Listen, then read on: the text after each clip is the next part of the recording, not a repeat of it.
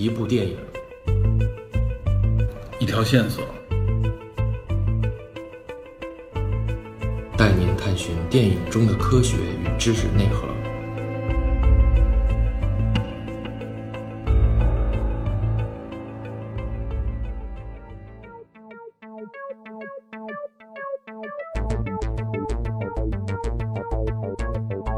大家好，欢迎收听本期的电影侦探，我是麦头 DP。大家好，我是 Peter。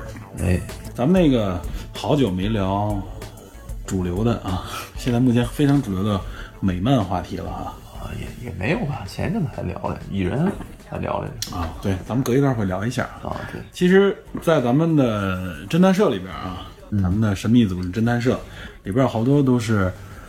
呃，明确的跟咱们表示过是漫威的粉丝啊，是美漫的这种电影类的粉丝，有一大批。他们一般都是听了灭霸那一期，有的是蚁人那一期。灭霸那期利益很高。对，交进来的。对，然后呢，熟悉我们节目应该了解了，DP 应该是美漫方面的一个。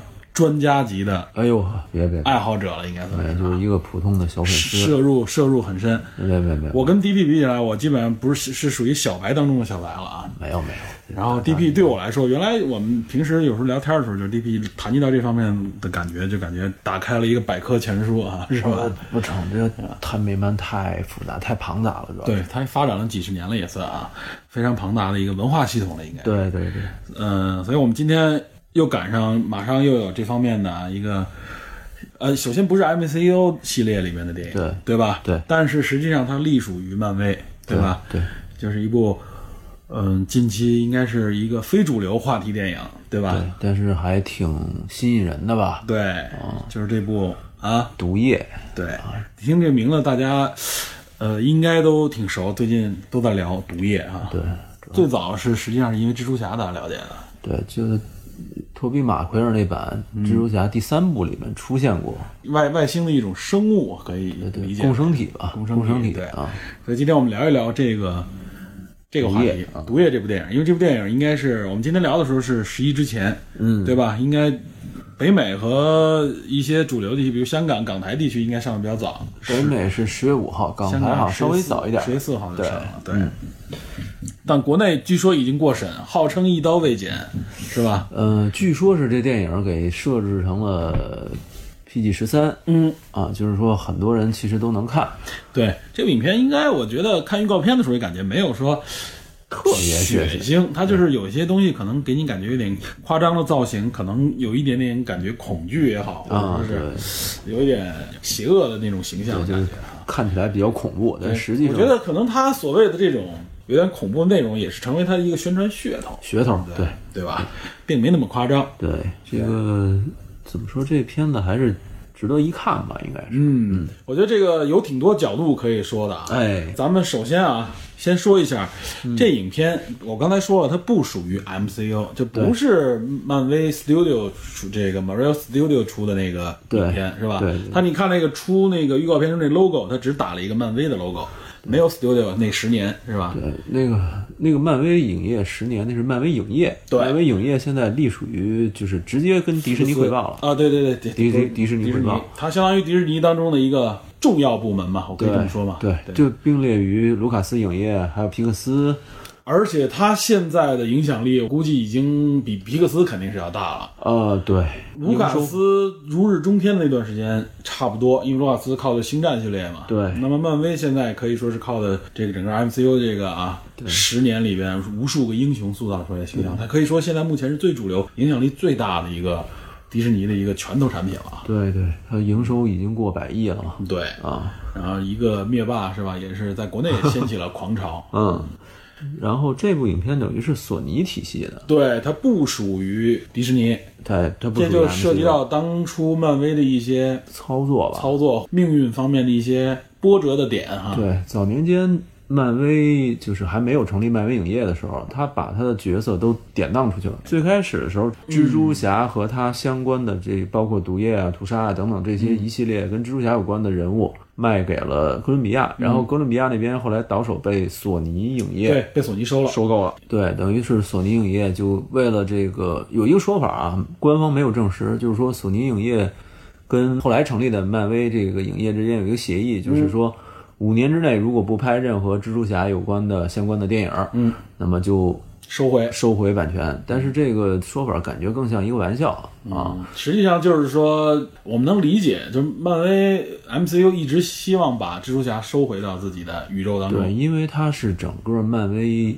漫画当中最有人气的角色。对，原来我记得介绍过嘛，他是仅次于什么超人、蝙蝠侠之后的一个角色。实际上在漫画界啊，蜘蛛侠应该是比钢铁侠的影响力要大大得得多。大得多，它是一个拳头产品，所以索尼在两千年之前，两千年左右吧，拍了托比马奎尔三部曲，然后当时是很成功，嗯，然后后来因为这个等于是系列重启了嘛，嗯就是安德鲁加菲尔德拍了那版 Amazing Spider-Man，就是超凡蜘蛛侠，超凡蜘蛛侠那我很喜欢，对，那里边石头其实其实不错，对，其实不错。呃，说一点就是 amazing 这个说法，其实就是蜘蛛侠在漫画中的前缀，就是漫威体系下每一个人物都有一个前缀，前缀，比如说像神奇四侠是 fantastic，嗯，对，啊，神神奇神奇，然实后际是四侠是主语，对对，Fantastic Four，然后那个像浩克是 Incredible，就是不可思议的，嗯，啊，蜘蛛侠就是 Amazing，嗯，所以它这个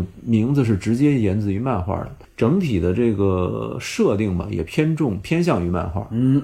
哎，到了后来，直到说拍了两部吧，嗯，系列不是特别成功，然其实我我很喜欢啊，其实可以，我觉得加菲拍的还是不错加菲拍的尤其是在石头姐的衬托之下，对 可惜两个人没走到一起，对，两个人交往了一段，最后也分开了。但是那一版怎么说呢？就是说，感觉索尼有点拼尽所有全力在拍视觉效果，第二集有点，尤其第二集啊，打那个电灯怪的时候，对啊，所以就有一点失脱于真实吧，没有把故事性立稳。对吧？因为毕竟它是一个单打独斗的感觉，哎所以他没有想说我一个系列把这文化东西给你带出来。对，所以呃，索尼后来跟漫威达成一个协议，就是说。漫威这边允许小蜘蛛的版权出现在 MCU 体系，于是就有了美国队长内战中小蜘蛛现身的这个场景对，当时引起了还是轰动的。对，但是但相关的这个条件是什么呢？就是说漫威这边来拍蜘蛛侠的单人的电影，就是《返校季》，嗯，然后所有的收益都归索尼。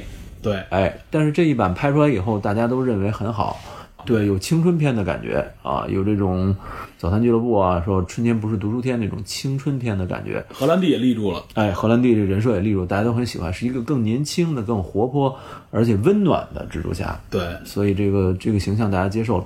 索尼一看呢，这个场景不错，但是蜘蛛侠明显不能自己再拍下去了，再拍下去自己拍，不如交给别人拍。对，不如一看 MCU 这个东西多好啊，我还省点事儿，我还能赚钱，哎，是吧？对，所以呢，我就这个版权我就租借，等于租借回去了嘛。我永远给你租借哈，我利益我还能瓜分，没错没关系我还，不费劲儿。我不拍蜘蛛侠了，我拍蜘蛛侠衍生。哎，对，尤其是原来那个三部曲里边衍生出来的一些英雄哎，第三部反派，对对，第三部这回这回就是拍毒液了，威猛啊，威猛。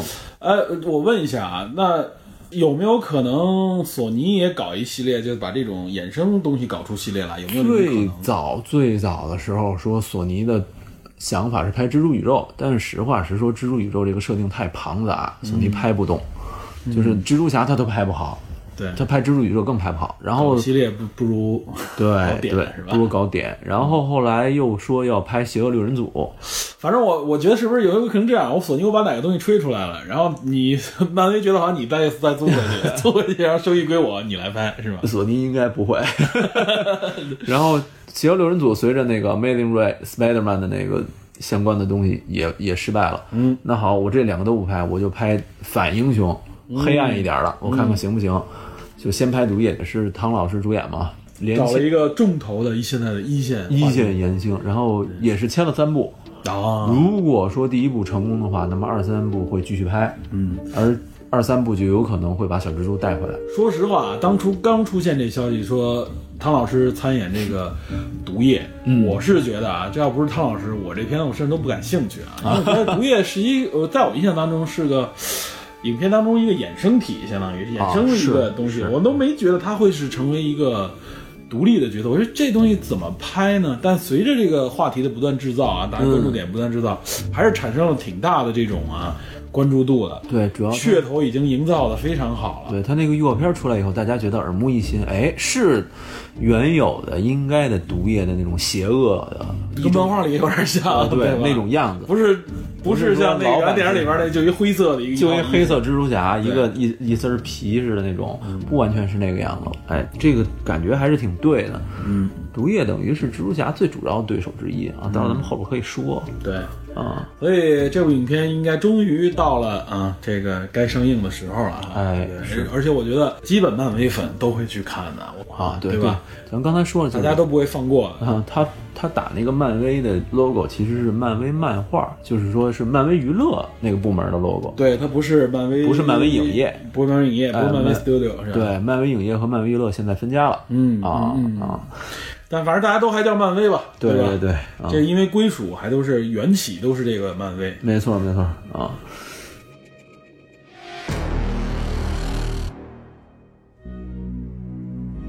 然后咱聊聊这个基本信息吧。对，然后这这影片啊是这样，今天我们这节目又是一个前瞻型的啊，哎还 没上呢，我们又发挥我们的节目特征了啊，前瞻这次仍然是 DP 主催啊，这个大家主主吹啊。对对 主吹一下，给我们聊聊这个毒液毒液相关的一些信息吧。对对对，让我们观观看这部影片的时候啊，增加一些线索和兴趣。哎，就是有一些能够着力的点吧，不然大家可能毒液相对陌生一点。对，它里边也有梗，是有一些有一些梗。对啊，嗯，这个片儿导演叫鲁本·弗雷斯彻啊，这个人不太熟，之前导过什么？导过美剧《真爱不死》爷爷，这我真没看过，呃《匪帮传奇》电影，你听说过没？听说过申哥，啊，是他演，是他导的，是他啊。导的。这个导演好像岁数并不大，然后是一个拍广告 MV 这种这种导演，那跟那谁有点类似，对，所以我估计他的这种视觉效果方面应该是还不错。应该够。哎，嗯，啊，这个导演挺有意思。然后这个编剧呢有两个，一个叫斯科特·罗森伯格，哎，导过空呃编过空编导过《空中监狱尼古 拉斯凯奇是吧？》，老牌儿了是吧？老牌儿了，哎还有一个叫对，还有一个杰夫·皮克纳，这个参与编辑过《迷失》You Lost，Lost。哎，还有《甜心俏佳人》。田家，我这种这种港名我老记不清楚，对应的是哪部影片我都忘了。就是一个就是那个粉色的那个姑娘，就是前一阵子说《甜心俏佳人》要拍第三部嘛。是我知道一个律政俏佳人，啊，对，是那个律政俏佳人是红色的，对啊那个他那个甜心俏佳人那个主孩那个女孩穿的是粉色一身我记记记不太清楚啊。这这个回头估计感兴趣的人应该能查啊，这个反正就是说这个编剧也都是编过东西的，对，这其中两个就是还是比较有硬的底子有头有脸硬的底子。对。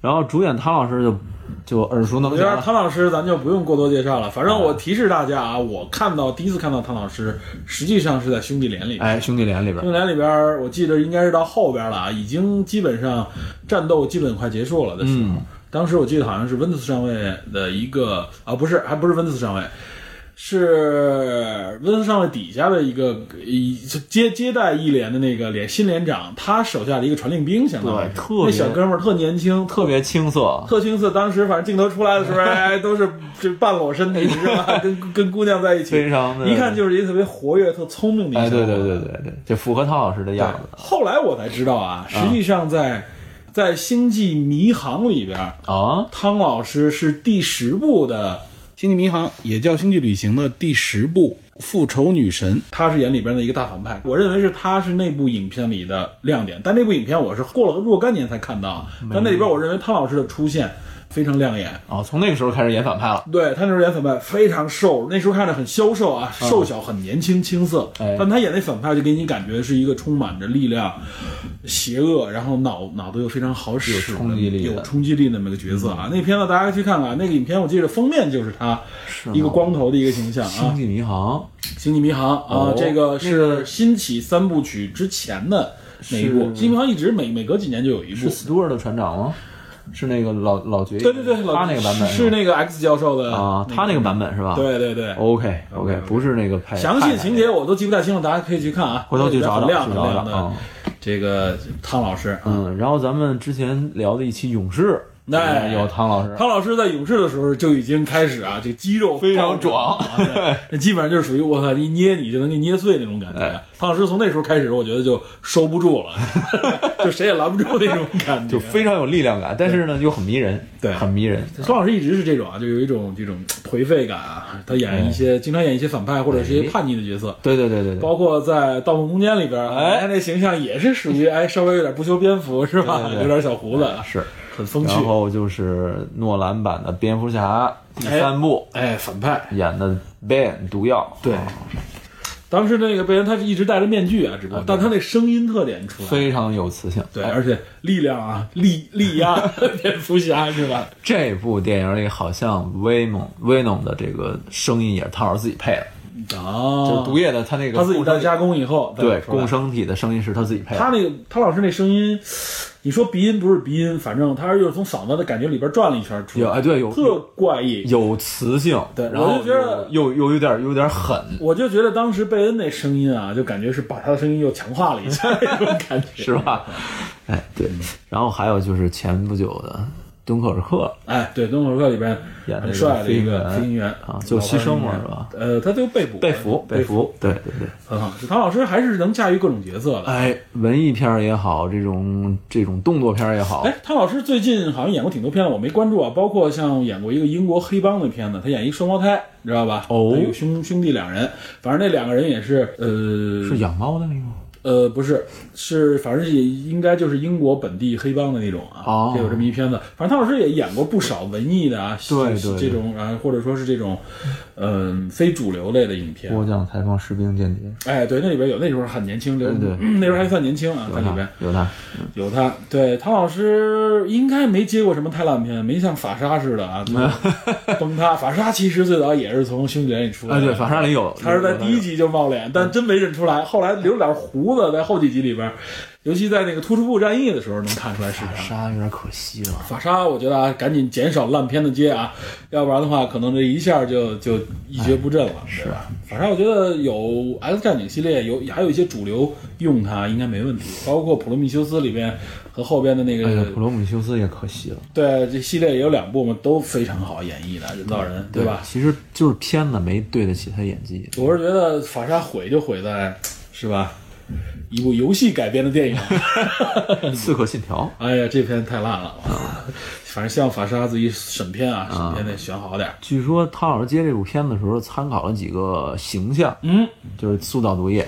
第一是谁呢？第一是这个 MMA 界的这个嘴炮 啊，麦格雷迪啊，叛逆而且康纳，康纳，对，就是说他呃，据汤老师说，说索尼影业希望这个主角能打，嗯啊，特别能能磕。然后呢，嘴炮就不用说了吧，这个这个原 MMA 里面很很有名。嗯，然后正好汤老师本人也打过这个综合格斗，对啊，他要拍个勇士嘛，对综合格斗这套熟。对，所以他可能就直接把这个嘴炮这个形象，这个不羁放荡、嗯，嘚瑟这劲儿对拿过来用了。然后还有一个，他参考了伍迪·艾伦的《神经质哦，》啊，这个我觉得没想到啊，伍迪·艾伦是神经质，但是这个神经质跟伍迪·艾伦很很很弱小的一个对对对老头儿的，就没想到怎么跟他这个相相相比，然后还情绪那方面来。对，然后还有一个是参考谁？采访的是那个哈里森福特版的《夺宝奇兵》，那个印第安纳琼斯那里边印第安纳琼斯比较狂野吧？啊，对，可能就外帅气狂野外外露一点，然后可能是说把这几个形象糅合到一起，都糅合成毒液，所以大家可能能参考一下毒液在这里面的这个状态，嗯，有点亦正亦邪，有点神经质，对啊，这种感觉。然后女主角得提一句啊，米歇尔·威廉姆斯，这我完全没注意到米歇尔·威廉姆斯端背山啊。里面演希斯莱杰的媳妇儿，啊，我知道，知道，我这我知道啊，这但是我是在预告片里完全没注意这女的，完全被汤老师的这个神奇形象他是。他是就露了几个脸，然后前一阵吐出一个片段嘛，是他。然后他这里演这个角色啊，叫叫什么？叫安妮维英。安妮维英是一个律师，是是那个主角，呃，艾迪艾迪布洛克的那个女朋友。哎，这我问一句啊，这主角就是那个原来设定里边那记者是吧？对对，艾迪就是记者艾迪啊，对，艾迪，待会儿咱们设定的时候说一下他的大概故事吧。然后这个呃，不是女朋友，前妻啊，哦，在漫画中也曾经担任过女毒液。哇，女毒液也被也被共生过，就你你想吧，就是说电影中出现所有人物其实都是蜘蛛侠和毒液的衍生嗯啊。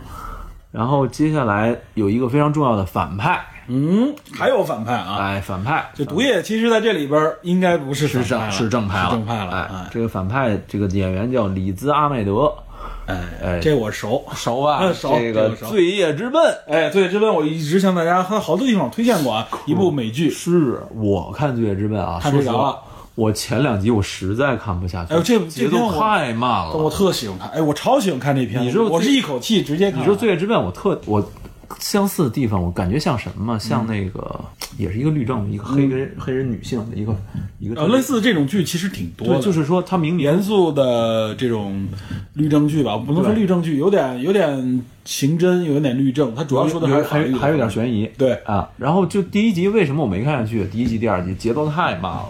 啊，我觉得还还好哎。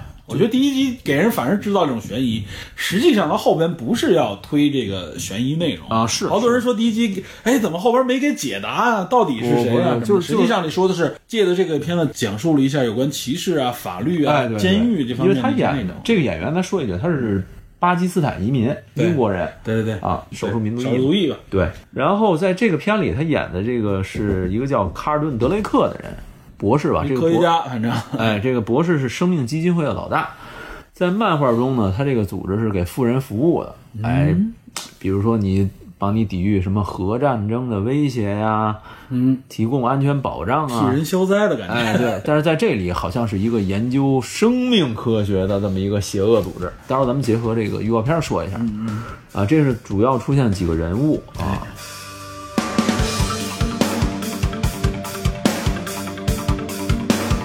然后咱们说一下这个预告片里的大概状态，结合一下这个漫画中的这个设定，嗯综合说一下。嗯，主角叫艾迪·布洛克，是一个记者啊，在漫画中也是一记者，而且是蜘蛛侠同事。对，但是呢，这哥们儿从小啊有一点小毛病，就是想搏出位。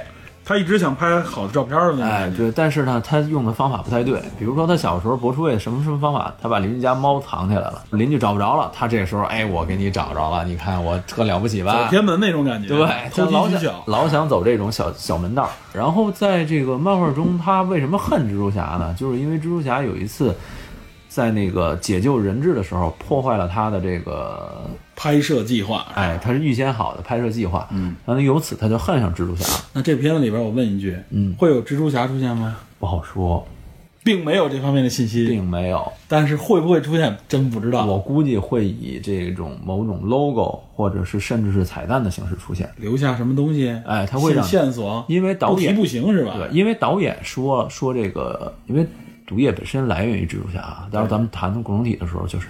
然后导演说，肯定蜘蛛侠未来会到这个体系里面。然后汤老师也说，说小蜘蛛在我这儿看就是一个穿紧身衣的小少年啊，这 对吧？你二十多岁小男生能跟我这大老壮比吗？是吧？肯定比不了。这也符合整个漫画中他们俩的体型对立设定体型对对毒液就更猛一点。对，在他漫画里边就是黑黑色的一，非常壮很邪恶，看这大猩猩似的，是吧？然后这个毒液的来源啊，有点复杂，咱们现在说还是待会儿再说？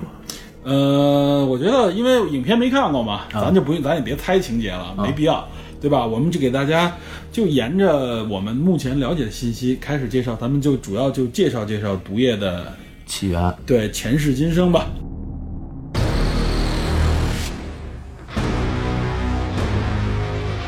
毒液这个前世今生其实挺不乱的，嗯，因为它不断修改设定。它第一次从哪儿出现的？它最早的时候，因为漫画是提前上，经常来，经常写，经常改，应该是九一年到九几年的这个秘密战争期间。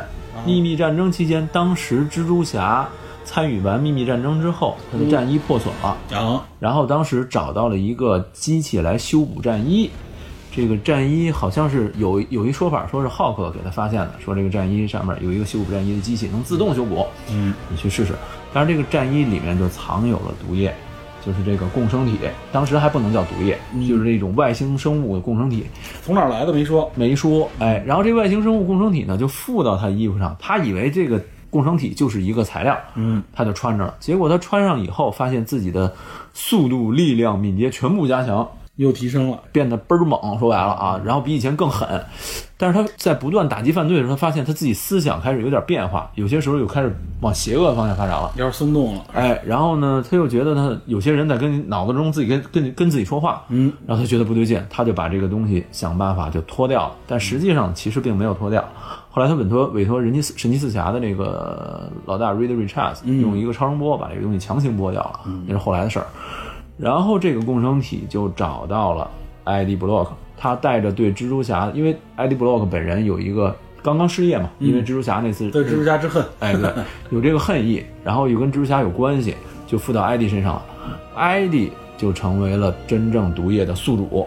但他所以是因为从那件衣服过来了，所以他那形象上面和那个之间是有联系的。对，在原版的毒液的这个外形上面有一个白色的蜘蛛 logo，嗯，哎，这个是毒液的本身的形状，它是因为就是代表它从蜘蜘蛛侠那个体源系过来。自源自于蜘蛛侠那边。对，然后艾迪本人带着这个东西，等于那个漫画中，艾迪曾经一度患有癌症，嗯，然后毒液等于把这个东西慢慢给它修复了。哇啊，这个非常狠。在漫画呃，在电影中你这个预告片中你也可以看到，他那个腿嗯，一度折断了，然后毒液把它给修复了啊，手包括手也是，等于它能够增强人的体质，修复部分的这种损损伤、损伤、损伤、损害害啊。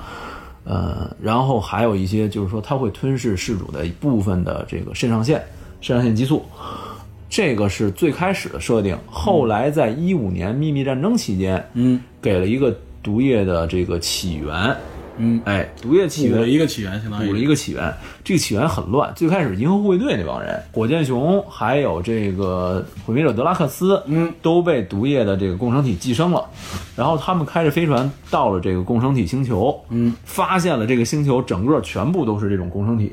哦，哦，就全就一堆一堆像那种粘液一样的玩意儿对，但是这个据说是什么？这个共生体本身是有善念的，他们希望找到合适的宿主，帮助对方能够完成更好的工作。但是说自己这老是一口痰这种状态也不好，但希望但是对，但是他们出不去这个星球。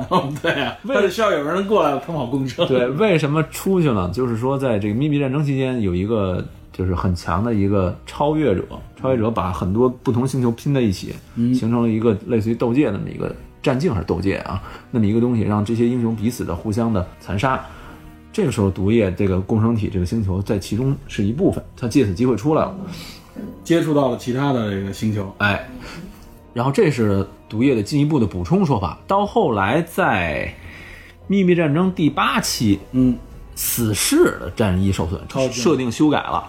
死侍等于经历了跟蜘蛛侠一样的这么一个过程，嗯也是修补战衣的时候发现有一个东西把自己包裹起来了，嗯，但是死侍的这个反应要比蜘蛛侠还要灵敏一点，他觉得这个东西在吞噬自己的思想，嗯，就不是说这种这种夺取你的主主宿主的思想，而是说他在吸取你的部分的人格影响。死侍当时就觉得我他妈这么疯，你要是吸了我的东西，你就你就完蛋了，赶紧把这东西就扔了。嗯，但是这个东西，这个共生体第一步就拥有了死侍这种癫狂的性格。然后等于等于是从这儿染上了一个，哎，对，等于说最开始的时候，本来是一个有善念的一个和和平主义者，对，结果就是说这个共生体设定说，如果宿主非常强大善良，那么我能帮助他完成 better 更好。但如果宿主更完蛋啊，更本身是个邪恶的主，那么就是更 worse。嗯，反正我也我我催化加强，但是可能好的更好，坏的更坏，对有点类似于反正我也会受到你的影响，对，有点有点类似于美军的血清给这个宿主给这个人物的影响。嗯，但是呢，你说死侍是一个正邪难辨的这么一种，对，然后他吸收的又是部分癫狂的思维，嗯。也不能说是好或者是坏，等于是说先接触了死侍，然后这个共生体后来才附到蜘蛛战衣上面，这是最最开始修改原来的设定，这个设定，修改的设定，等于说等于又接触了一些蜘蛛的思想，是哎，接触了蜘蛛侠的吸收，蜘蛛侠能够喷蛛丝、能够攀爬的这种能力。嗯。啊，蜘蛛侠的蛛丝是用那个装置喷出来的，对。对吧？它等于一个蜘蛛侠的一个一个液体喷出来的，不是身体的。但是毒液那就是身体的，就是有机物自己身体喷出来的啊，这个不一样。等于毒液大概是这么一个整体的设定过来，然后在电影中我们能呈现的呢，感觉上是什么呢？毒液好像是外星生物，某个飞船，你看预告片里边好像对有是吧？对好像是外星生物过来的，然后被这个这应该就是有可能跟这个设定类似啊，反哎正不管是到那星球还是在什么地方接触到了它，对把它带回到了地球。对，然后等于呃等于这个卡尔顿这个这个组织吧，生命基金会，以它为研究中心，来尝试它和人类的融合。用着那个一个女性的说法，就是说，他认为这是人类下一阶阶段进化的方式。他就找一些，因为你不可能谁都能接受这种实验体呗，哎，找一些实验品，这些实验品是什么呢？可能就是一些普通人，这些非，法手段。哎，这些人体可能说体质不够，在接受这个实验的时候就死去了。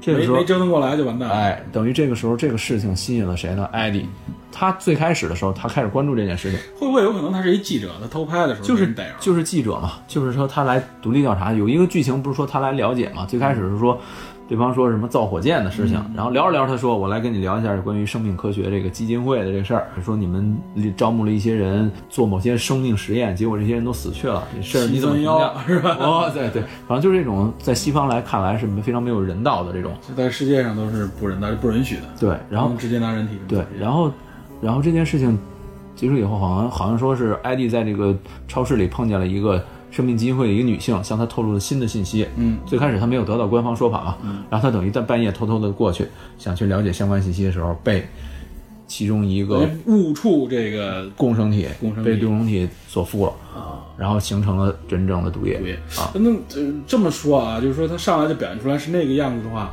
那会不会有可能这个在他接触到毒液之前，其实共生体就接触过蜘蛛侠，这样才合理嘛？他形成那个样子，有可能眼睛那个样子，尤其是对吧？有可能，就是但是说，因为现在这部电影儿这个 Venom 是等于是独立的，嗯，它跟 MCU 跟蜘蛛侠还不是一个完全对他，所以硬情节里直接这么带，我觉得可能也也不好说，没准儿到最后他给一解释啊，哎或者给给一彩蛋，可能所以所以还是很关键的。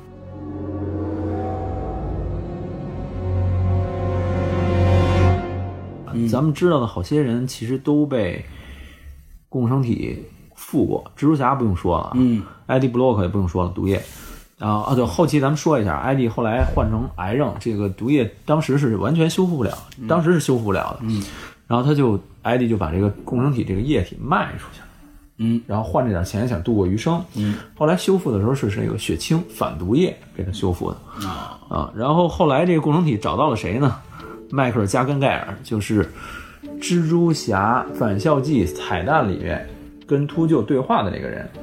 在监狱里边，对脖子上纹着一个蝎子，啊，他在蜘蛛侠漫画里叫毒蝎，嗯，他附到他身上，他也是蜘蛛侠的反派，哎，他是邪恶六人组还是十二人组之一吧？然后到他身上，他担任了一定一段时间的毒液宿主。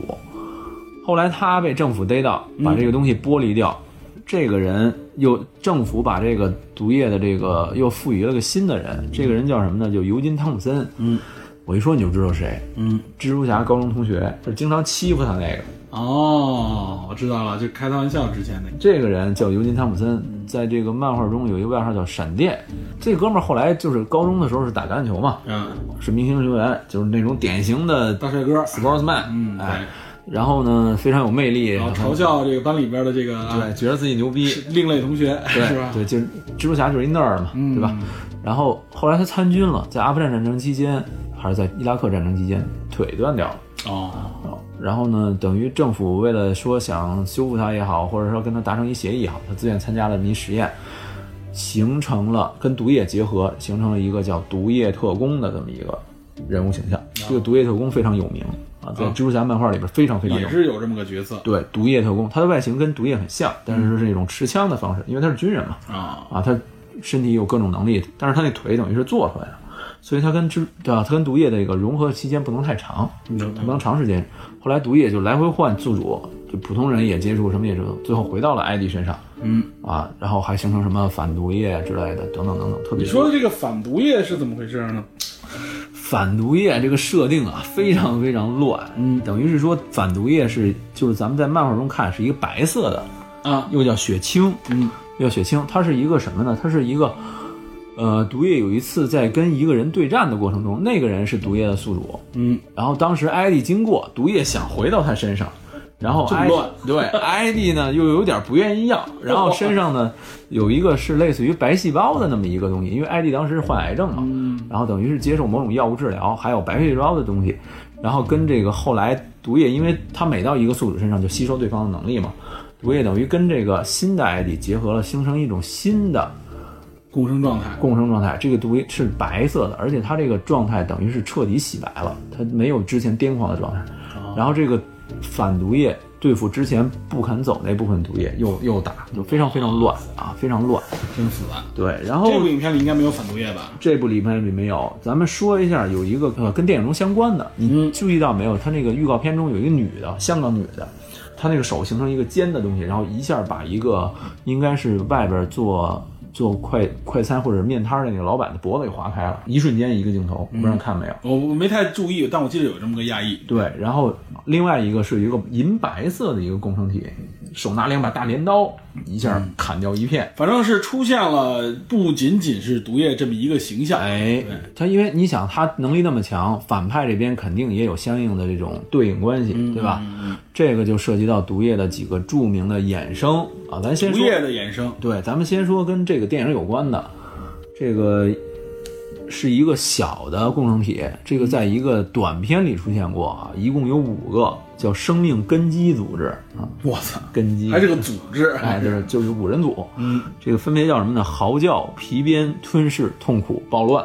哇塞，听着很像变形金刚系列，对吧？这这什么？这一合体鸡恐龙是吧？一合体，哇塞，直然后接是一这大机怎么来呢？是毒液身上抽取了五个卵子，嗯，然后由这五卵子分别附毒液身上有卵子，这么说它是雌性啊？不一定，不一定，真不一定。雌雄共不一定，对，他把这五个卵子，所谓卵子，我估计就是应该是某种能够或者说是它繁殖细胞的这个繁殖的细胞。或者说是干细胞什么之哎，类的。对，他把这个五个细胞分别附到五个警卫身上，形成了这五个共生体啊。当然，这个这五个共生体后来那照这么说，的毒液，哇塞，可以分类成多少啊？无数，对啊，理论上可以说分析到无数。拔一根毫毛就可以，是吧？他只要有相应的角色，他适合他想操，只要还有细胞出来。然后呢，这个我怀疑那个亚裔女性扮演的那个应该是嚎叫或者是皮鞭，皮鞭不好说啊，因为这个这个反正就是就是那五人组当中，对对，它外形都有稍微有些差别，但你看全是那个大花脸，就跟那个黑金属那狮脸似的，然后张着大嘴吐着舌头，全是那个造型。全是那个造型。哎，然后那个镰刀那个，我估计是这部最终的 BOSS，应该是暴乱啊。这个翻译不是特别严谨啊，也有也有叫也有叫狂暴的，对对，嗯。估计他是这部片子里最终的 BOSS，、他有可能的身份就是说，这共生体跟其他一些这个这个生命基金组织的人感染了，感染了以后哎成为了一个大反派，对最后必须得压制你，是吧？然后毒液去进行打击，应该是这么一个感觉上是这样。嗯毒液最有名的共生体是屠杀嗯，啊，是屠杀。这个屠杀呢，故事也挺多啊。屠杀这个本体得介绍一下啊，屠杀这本体非常有意思。屠杀这本体叫克莱图斯卡萨伊嗯啊，这个人是剧就就是设定啊，有点漫威版的小丑。哇，漫威版小丑。这哥们儿呢，据说是小时候就把他奶奶从楼梯上推下去摔死了，嗯，然后又用电钻钻死他们家的狗，然后又想谋害他母亲，就是一个丑不疑了，就是就是一个疯狂杀人杀人狂。嗯，然后他长大以后好像就真的成了一个变态杀人狂。嗯，然后有一次这个艾迪被捕入狱的时候，嗯，然后这个毒液在这个监狱里繁殖，留下了一部分共生体。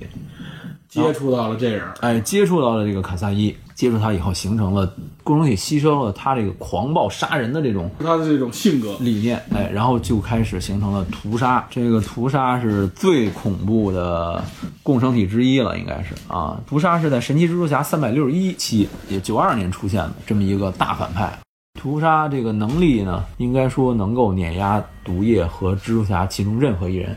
最出名的屠杀的事迹应该是在新复仇者，就是复仇者解散之后，新复仇者成成立之前，有一次一个岛的事件，停电事件。当时我们的马律师啊，就是夜夜魔侠，包括 Luke Cage，还有几个人去岛去探访一个证人，想去取证，因为马律师是是律师嘛，想去取证。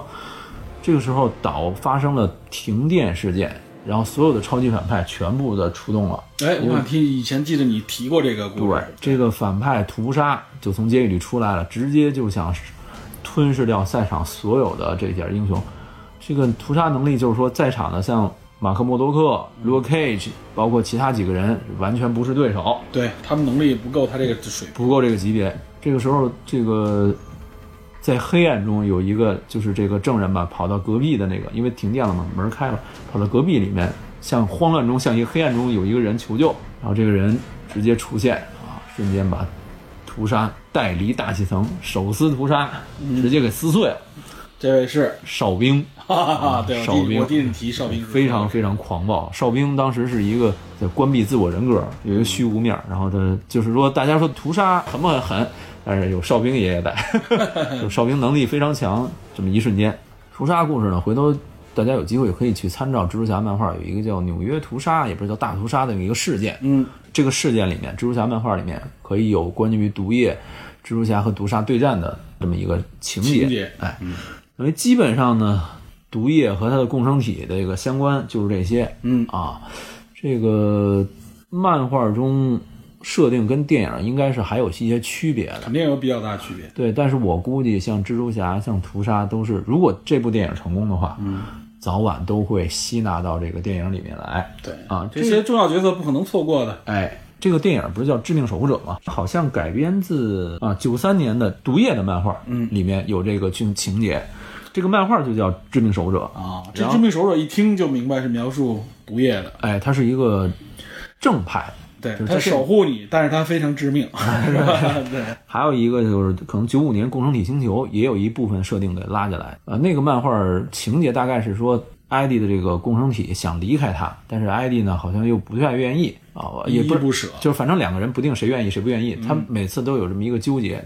然后这么一个思绪引起了在他共生体星球的其他的那部分人的共振共鸣。嗯，那部分人好像接量子纠缠，哎，对，借由一部分其他不知道谁的渠道来到了纽约，然后形成了一场每一个人都是共生体的状态。都被共生了。哎，这种状态下，毒液就有事儿干了。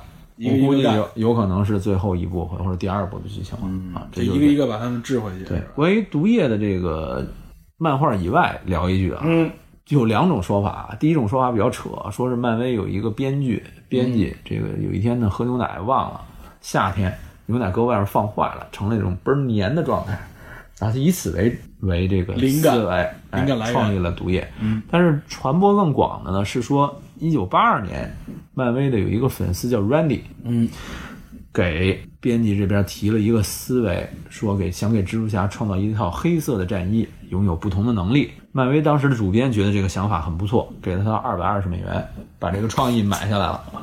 哎呀，太尊重版权了。哎，这个这个这个图片上面有，这个图片有关于他给这个作者 Randy 的一个回信，哎那我们现在可不可以这样提议啊？能不能挣这个钱呢？呃，如果有好提议，人家觉得不错，接纳了，金主爸爸们在哪儿？是吧？我有的是提议可以提议，我操！我这个还是很有趣。反正毒液，因为它跟宇宙线有关，跟地球线有关，跟蜘蛛侠有关，所以它是一个很容易引起注目的这么一个角色。对啊，非常非常的，形象上也很突出，是吧？哎，值得一看，值得一看啊！又是汤老师的演绎，是吧？哎，汤儿在这里力量感十足啊！对，汤老师现在我跟你说，最近这些年啊，这七八年以来，汤老师一直是这种狂暴型的这种，主要是以狂暴型。但是你没发现女生特喜欢狂汤老师？哎，女生特别特别喜欢他。汤老师首先帅气，对吧？长那样子帅气他，不是那种传统意义上的帅，对他肯定不是他是那种爷们儿的状态帅，然后爷们儿帅，然后声音也很性感啊。我觉得汤老师又是很强壮，反正他给人一种感觉就是很性格的那种样子，哎很招女性喜欢。这个没想到啊，反正我帅气是第一，周围哎呀哈，性格是第二，哎好强壮是第三，哎？好，我觉得是这么一个我们就照这照这方向努力吧。呃，这是不不太好，不太好弄啊 这。强壮还可以练啊，啊，强壮可以练，但是我觉得他主要他这个他这个性格啊，这要放到现实里边来，还是属于敬而远之那种状态。有点混不吝不拘小节。对对，能他他他是真有点横混不吝那种感觉。对不好惹。对，他是有点痞气，他又不完完全全是那种阴，他是直接来的那种。对对对对，尤其包括你看我们看这个佩恩的时候也这样，啊是吧？就很生硬的那种感觉啊，跟小丑那还阴坏阴坏的，真不一样，真不对。一样。哎，OK，咱们聊完这个相关情节前瞻啊，人物介绍前瞻，然后聊什么？还有一句没聊，有一句吧，嗯，就是很多超级英雄其实都被毒液这个共生过，共生过、合体过啊，嗯，包括上过很多人，反正。哎呦呵，我刚想说合体，你就说上过很多人，我没法说第一个 Captain Marvel，惊奇女士，哇塞，这个惊奇队长，哎呀，啊。跟惊奇队长也握过手啊，生活过，对，好像是好像是惊奇队长把那个艾迪直接从毒液里边给揪出来了，啊，然后毒液就附到他身上了。嗯，然后是谁呢？是这个绿巨人的岳父大人红浩克，是 Betty 的爸爸啊，那个将军。我知道，啊，Reload 那将军，嗯。他后来是红浩克跟他合体过。银护队里面火箭熊和德拉克斯，嗯还有格温蜘蛛，就是格温 Stacy，就是在另外一个平行宇宙里面啊，是被咬的，，对，被咬的是是格温 Stacy，、不是不是 Peter Parker。嗯艾玛 Stone 那个艾啊，玛我知道知道，这个警察局长的女儿，对蛇姐演的那个角色，对在平行世界里边被被其他人所以有一个女蜘蛛嘛，对，说就是她格温蜘蛛，格温蜘蛛，还有像滚蜘蛛是吧？哎呦，格温，还有一个是，还有一个是金刚狼和 X 二三都被，我操，基本上这些有特点的强者都被他附身过，像什么死侍、蜘蛛侠，咱们刚才都聊过了、嗯啊。对，毒液其实是在这里面有点串场王的感觉啊谁我都串一下 是吧？给你增加点情节，在动画里我还看到过啊，这个屠杀附在灭霸身上，毒液附在蜘蛛侠身上，Peter Parker 身上，双方开始对勒，然后这边银河护队助战，哎呦可乱了看。灭霸本身已经很难看了，再附上屠杀更他妈难看了，我操！超级大反派那个感觉。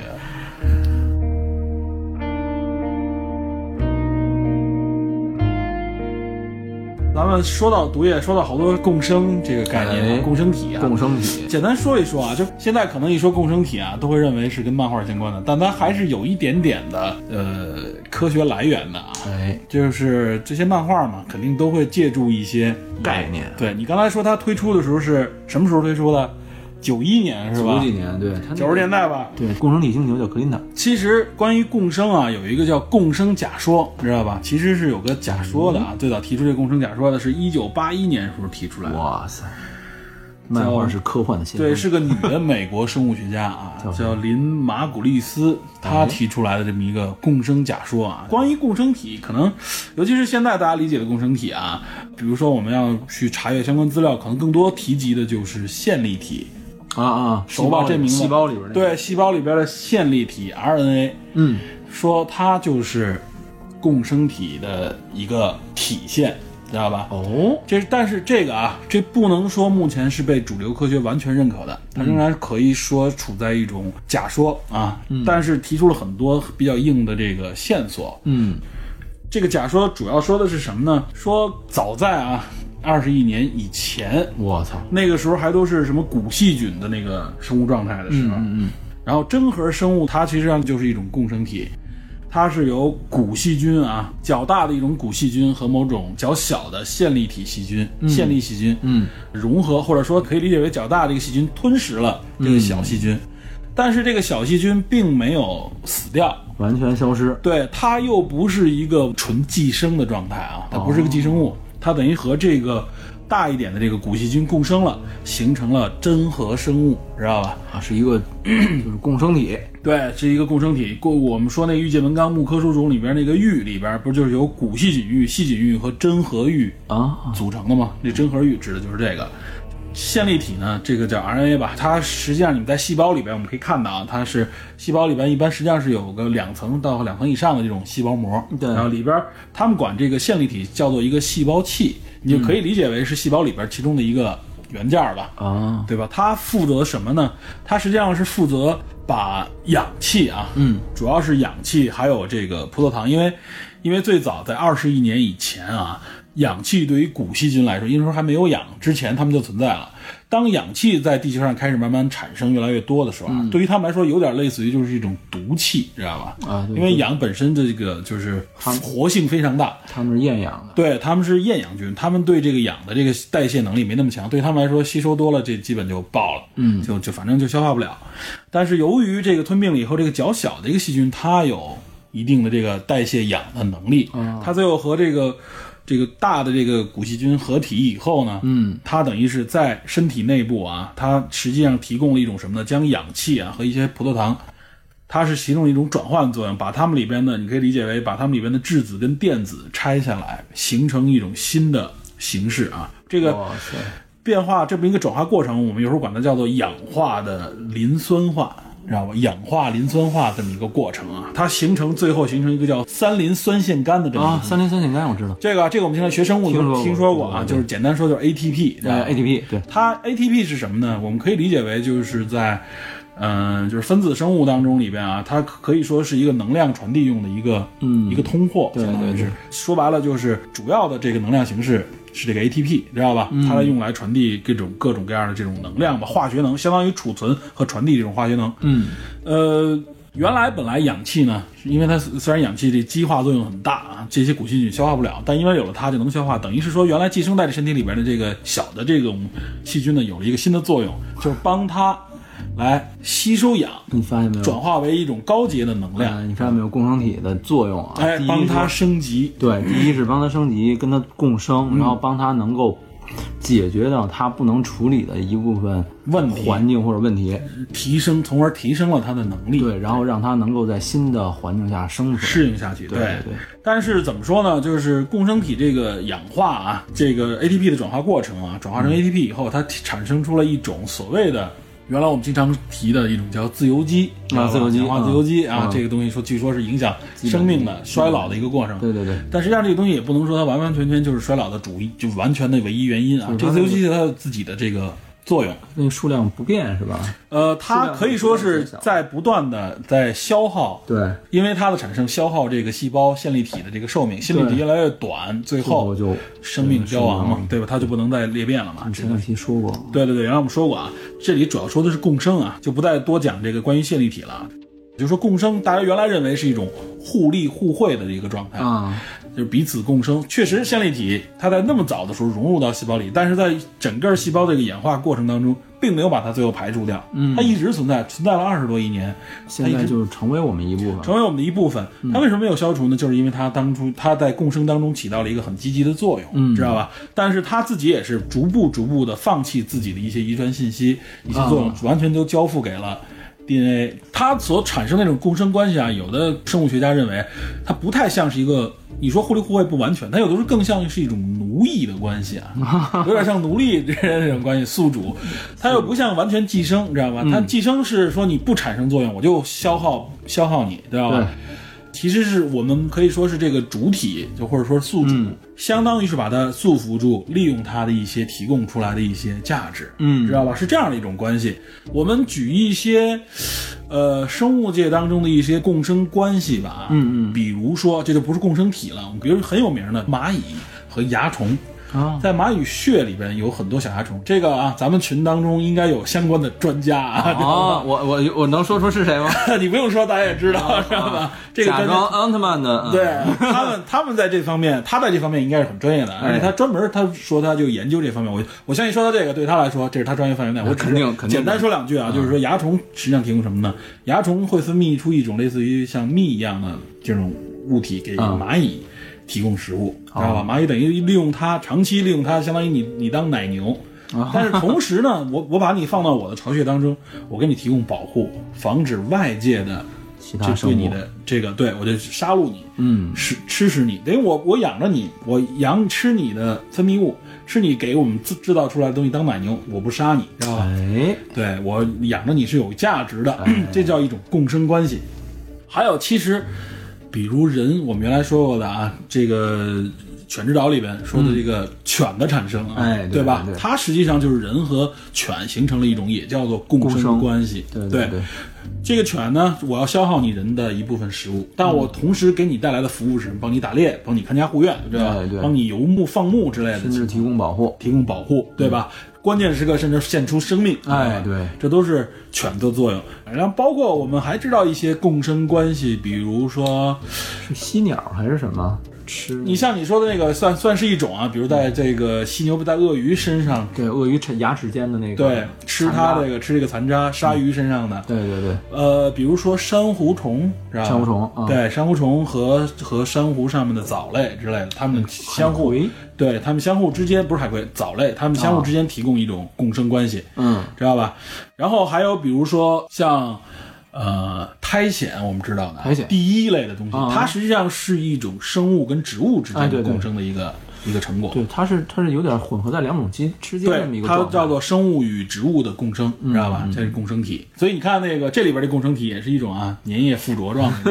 我估计可能也是参考了一些这些这些方面的内容。我们这里所说的共生，其实它就是一种互利互惠，然后又彼此不能够分开的，因为他们俩在一起，所以产生一种新的生命体更强大。嗯，所以我觉得这个电影里边啊，毒液和这个记者艾迪，艾迪在一起，他们才能形成一个真正啊具有战力的能力啊，对吧？他一个人形怪物嘛，但实际上没有这个人的依托后，你看他一口痰，对吧？好家伙，好大一口。啊，对吧？他实际上在没有结合的时候，我觉得他没有和有机体结合的时候吧，对生命体结合的时候，他其实没有什么真正的实力，对吧？他就是一个需要一个强有力的宿主，嗯，来跟他一起完成某些事情。对啊，当然，其实我觉得，如果从再宏观一点的意义上来说，我们人本身啊，实际上也是多种，我们可以理解为多种生物的一个共生的一个对，结合体我。们体内有细菌，对，比如我们大肠里边的大肠杆菌跟我们之间就是一个共生，这是一个很典型的例子。包括对，其实很多人就是一个多种上百种啊，嗯，各种各样的细菌和我们共生对的一个结果。我们养着他们。对他们也给我们提供了一些服务，包括比如说过敏吧，知道吧？哦，就是很多现代人，很多人啊，就是说为什么会过敏？有一种说法是他们在出生的时候啊，因为不是，比如说是剖腹产，没有经过产道，嗯，没有经过在产道当中的这些有关的有益的这种微生物细菌，哦，我明白。这些微生物细菌实际上是要依附在这个人的身上，身上对对对，然后小孩儿甚至吃吃舔食这些，嗯，进入到他身体里边，形成他初期肠道也好，身体当中的一个菌群。哦，它的菌群决定了这个孩子生物很多特性，比如有人说啊，有些疾病跟这个有关，过敏，我说的就是啊因为没有这些生物，所以它导致它的一些机体方面的应激反应，应激反应，或者说它的免疫反应嗯，不正常。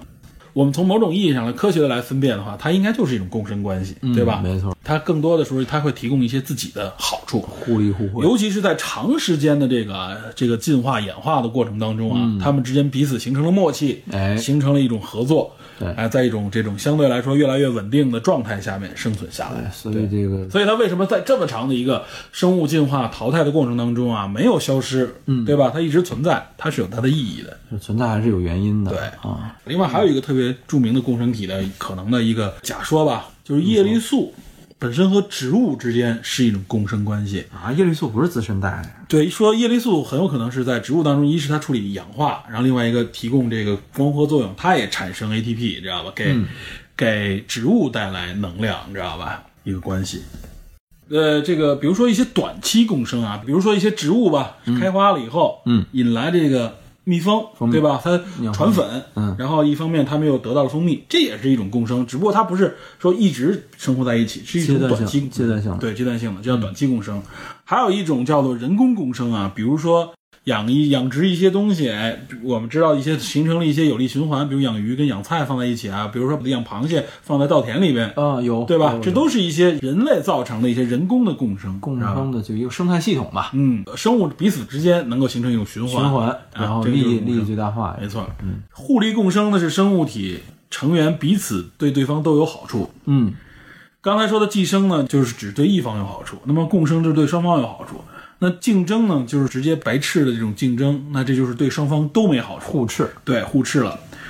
还有一种叫做片利共生啊，就是对其中一方有益，却对另一方没有影响，就对对方无感，但对你这个有益。那这个其实也只是一个这好像是某单方面某种方式的寄生。对，嗯，还有一种叫做对一方有害啊，对另一方没影响，这个也不是一个长期的这种共生。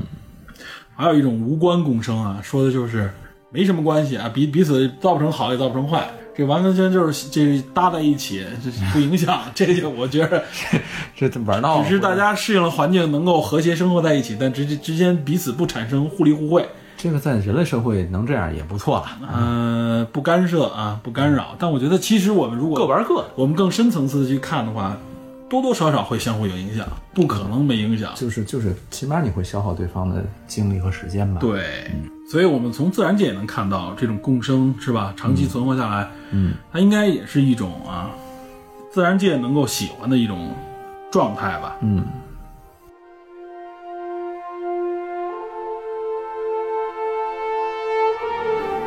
呃，这种共生啊，就分为两边，我们来看啊，拆解一下这个词，就是共同生活的这么一个意思，彼此能够和谐的在一起生活，对吧？啊，这个自然界好像比我们这儿多得多呀。嗯，我们这边好像涉及到共生这个，就更像人类社会了，不是人类社会彼此间这种社会性生活，以某种程度你也可以认为它是啊，共对生。对。你像比如说啊，马格利斯，他说他提出，他认为啊，共生是生物演化的一种机制，知道吧？就是说必然会有这么一个阶他认为大自然本性啊，就厌恶这种任何生物独占世界的这种现象。哦，一方面提供多样性，另外一种就是说彼此之间相互协调共生。你在这种冲突当中也好，或者说在博弈的过程当中，大家哎相互博弈，最后产生出一种平衡。在经济学里边，我们管这个叫纳什均衡。纳什均衡是指这个。对，不不，我这是我瞎联系的，我对我说也是瞎联系的，我说也是。我把纳我把纳什均衡说出来，实际上就是纳什均衡就是说呢，我们在一个有限的范围里边彼此比博弈，达到一个相对来说的平衡点，对平衡点，对，对吧？就我们借用一下嘛。这个像人类社会的这个，对，就是说，它你不可能是独占的啊！哎你独占就意味着，如果只有一种，就意味着衰退，这个物种就会消退下去啊，就是最终会退化。多样性才能保证我们整个人类社会的对发展。但是多样性本身并不是意味着各种各样都有相互拼杀，它实际上是一种共生关系。对对对我们在现在这发展了，可以说地球发展四十多亿年，嗯，对吧？生物出现也有二三十亿年，嗯，那么我们就是在不断的磨合、进化、共生的状态下对，存活到现在的。弥补彼此的弥补，彼此的取长补短吧，有点然后协调共同发展。所以，像这影片里边为什么说是一个生命科学方面的一个组织在研究这个？其实他认为说，某种意义上我们未来也是一个共生。他这个等于是说激化了一个说法，但实际上肯定我们在未来当中就是不断不断的啊，我们接收吸纳各种新的形式、信息、能量，嗯，甚至一些产物吧，对吧？我们不断的去共生这个，所以我们有的时候对新新物种也不能是谈及色变，对吧？哎，也包括在整个的应进化过程当中，不利于你或者说是彼此之间无法共生的东西，慢慢也会选择性的说是淘汰也好，或者说是改变，对吧？最后进入到一个共生状态。对对对，其实从某种角度来说，国家就是一个共生体，对吧？我们刚才说了家庭啊，说了社会，随着人类的文明不断的进化，国家也是进化出来的一个产物嘛。人类社会走向越来越文明啊，国家这个共生体的概念就越来越强烈。过去我们指国家，还还会说统治者与被统治者这种概念，但现在慢慢的我们已经摒弃了这种概念了，我们更多的说的是一种服务，无论说是官员也好，行政人员也好，我们都管它叫什么叫做公务员，对吧？各个系统里边呢，更多的是你提供你的专业服务，为纳税人、为公民提供服务，对吧？不再有那种皇上、皇帝、大人这种概念，慢慢的都应该去摒弃掉。我们是平等的，对吧？彼此提供服务。所以，尤其我们看西方社会，这点就很明显，就是在很多情况下，大家都是个体，并没有那种啊谁上谁下的明确的这种关系，对吧？只是在一些特殊的场合的时候，它要体现出这种职能，因为要维护它的权威嘛。但是更多的情况下，大家是一个平等的个体，尤其是以个体对个体的这个前提下啊，这就是一种我就认为是一种文明的方向，也是更更明确的体现共生这个概念。我觉得啊，咱们国家还听一说，就是把国家、把政府比作父母，对吧？长辈讲求这种孝道，有的时候还是呃有意无意的在强调统治者这个概念。我认为这个思想，尤其对于一个国家内部来说，是应该慢慢的去淡化和抛弃的。那我们说完国家，我们看这个地球，看整个人类社会，其实它也是一个共生，各个国家与各个国家之间也是共生。所以我们为什么说我们不应该总抱有一种啊，我们呃永远就是要超越别人，然后成为老大，唯我独尊。我们总谋求一种大而全，对吧？我们这个国家，我们认为我们应该拥有各方面的能力。某种角度上说，说所谓的自力更生是没有错的。但如果你觉得你不需要别人的协助，不需要和别人的合作的情况下，完全依靠自我来循环，脱离开这个地球的话，其实这个是一个非常危险的概念。因为人类社会不断在发展，无论科技技术啊，无论这个文明文化，对吧？都是在不断进展的。你不可能在任何一一个时间点说，我以后我不需要其他人的协助，不需要其他文明的这种交互，对吧？这是绝对不可能的。我们每一个国家、每一个群体都应该摒弃这种思想。融入到一个地球这个大家庭里边来。我们某种角度来说，我们地球我们也希望不是一个唯一的在宇宙中的文明，我们希望能找到更多的文明，找寻到它，我们也希望能够共生。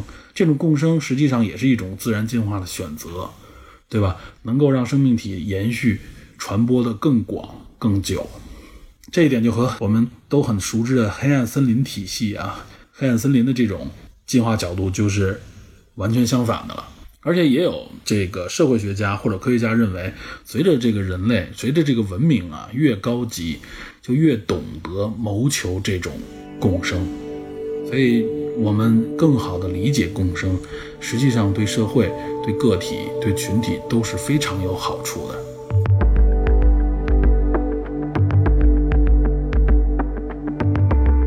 咱们今天啊，结着这个毒液啊，顺便还科普了一点共生相关的、生态相关的一些知识，可能是比较浅，比较浅。但是我我聊漫画那部分也比较浅。嗯，对我们聊的都不多啊，这期我们不希望聊太长。对，希望大家哎对电影首先感兴趣，增加观影趣味性，同时呢哎顺便看看这方面共生方面有没有新的这种理解，抛砖引玉吧，我们对啊，然后增加大家的对知识和对电影的都是获得感吧。哎，就是大家如果说能看完电影。去寻找一些相关知识，自己学习一下，那就最好。嗯，哎，这有点难，我觉得这要求太高了。大家听听过瘾也不错。哎，挺好，帮我们多多宣传，谢谢大家，谢谢大家。哇塞，直接广告了，开始。欢迎在喜马拉雅订阅《电影侦探》啊，点击一下订阅，一定要点击一下订阅。对，欢迎在朋友圈转发我们谢谢谢谢。哇塞，这是 DP 啊，这次啊，直接跪求。哎呀，哇塞。其实我们跟我们的听友也是一种共生状态嘛，对吧？我们也就是我们提供给你好的好的内容，希望能够让你觉得有趣。哎，有价值，对对吧？听着高兴。我们反正侦侦探社里面这些人都是各个领域的专家，对我们想象不到的各个领域的。大家平时聊的时候啊，虽然说是完全无目的的啊，有时候闲聊，但每次就是多多少少都会提供一些哎专业的信息和知识。希望希望大家在这个群里呢，也能多发表自己的意见。对我们也是在这儿跟电影领域的也好，跟侦探社里面的这些探员们也是啊，就是大家不用。有的时候，大家可能觉得，哎，我这说一些我自己的这个东西，是不是自说自话，没有人听？我希望大家来多秀、多分享自己专业里面遇到的问题、看到的事情，丰富的、多样的。对啊，然后我们这也算是回馈于给我们一些，给我们主播的一些回馈吧。我们从大家这种交流当中，也能够了解一些更多的信息，带来更多的一些知识，对更多的知识。当然了，如果你。在朋友圈转发一下我们，哎，对吧？说分享一下我们，推荐一下我们，对我们就是手动点赞啊，对我们就是更大的一种啊，这种恩惠。实际上我们这也是。你的节目好，别人愿意听就愿意传播，传播的更多，那刺激你更愿意做更多的节目嘛？这就是一种共生双赢的状态。希望大家能加入我们的侦探社，哎，对，组织，我们仍然是鼓励大家啊，加入我们的侦探社。加入方式都在我们的节目简介当中，哎，每期的文字简介当中，每期的文字简介中都有。大家如果愿意进来和我们交流。和近距离和我们主播交流，和大家共同分享内容的话，哎，就加入我们啊！进群小仪式，大家要留意啊！新人训导组，大家要小心，是吧？哇塞！嗯，好，好，好，那今天就说到这儿呗。好，感谢大家收听啊，我们下期节目再见，拜拜，拜拜。